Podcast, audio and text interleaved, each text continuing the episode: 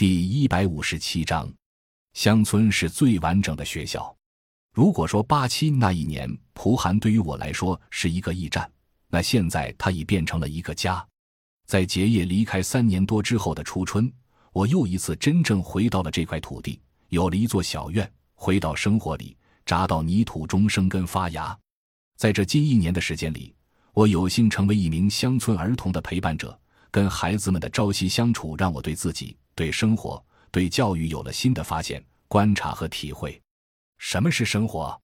有生命的东西，在一个环境里生生不息的，就是生活。譬如一粒种子，它能在不见不闻的地方发芽、开花。陶行知先生在他的生活及教育的演讲中这样比喻：生活就是教育，是好的生活就是好的教育，是劳动的生活就是劳动的教育。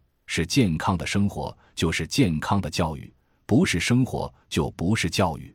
我们的孩子在园里不是被充分呵护着的小宝宝，他们不会被要求一直端坐在那里，这不许动的不许挪。他们更像是园里的小主人，或是我们这个家里的一员。大家一起磕磕绊绊、吵吵闹闹、欢欢笑笑、相亲相爱，有条不紊地过着我们的生活。在我们一起用心创造的多姿多彩的生活中劳动、玩耍、学习，慢慢长大。我们的村庄里处处都是好玩的东西。爷爷修剪下来的核桃树枝被我们扛回了学堂，老师帮我们锯成适合做积木的长度。接下来的活儿就都是孩子们的了。纱布打磨、切面，切面被磨得滑滑的，没有一点小毛刺。从园里的大枣树下找来细细长长的小树枝，小心用力地戳一戳。老师，你看，这核桃树中间的小小圆圆的薄膜多漂亮呀！经过孩子的手之后，小积木基本就算做好了。再去看火车的路上，我们发现了一大片黄豆地。收割后不久，虽然已被勤劳的农户捡拾过，但地里还是有好多品相不太好的豆荚可以捡。劳动中的孩子专注。投入，相互提醒脚边的豆根，相互帮助，满载而归。午饭就有新鲜的豆子可以吃了。初秋连绵的阴雨过后，园里的青石上升了不少的青苔，滑溜溜的。有几个孩子好几次都差点摔倒。于是周五，我们的大扫除日，娃娃们拿起了铲子、刷子，让青石露出它本来的样子。娃娃们小小的身体里蕴藏着大大的能量。温暖的初冬。我们去地里捡红薯，不一会儿，我们的小袋子就被小小的红薯头装满了。洗净一蒸，红薯捣成红薯泥，揉一揉，压一压。老师，这个真好吃。院子里的两个沙发角是孩子们的娃娃家，娃娃们经常在那里过家家。娃娃们放学回家前都会自个儿把娃娃家收拾得整整齐齐。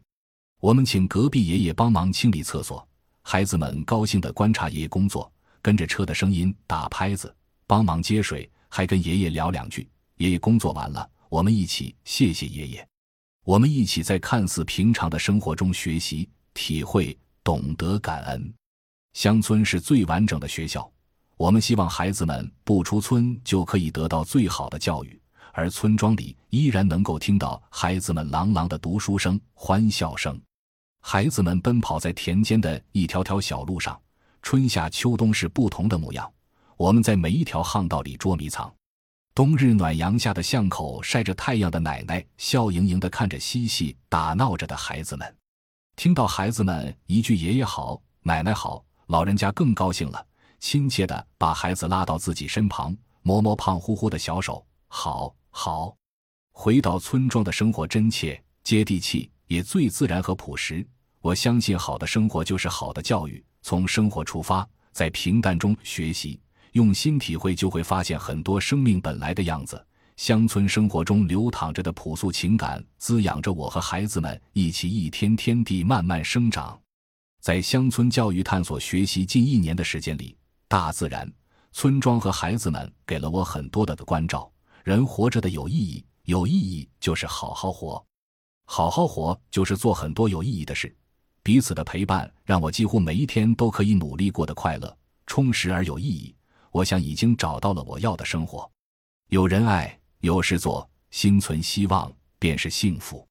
在乡村我们将一直探索和用心创造真正幸福的生活。感谢您的收听本集已经播讲完毕喜欢请订阅专辑关注主播主页更多精彩内容等着你。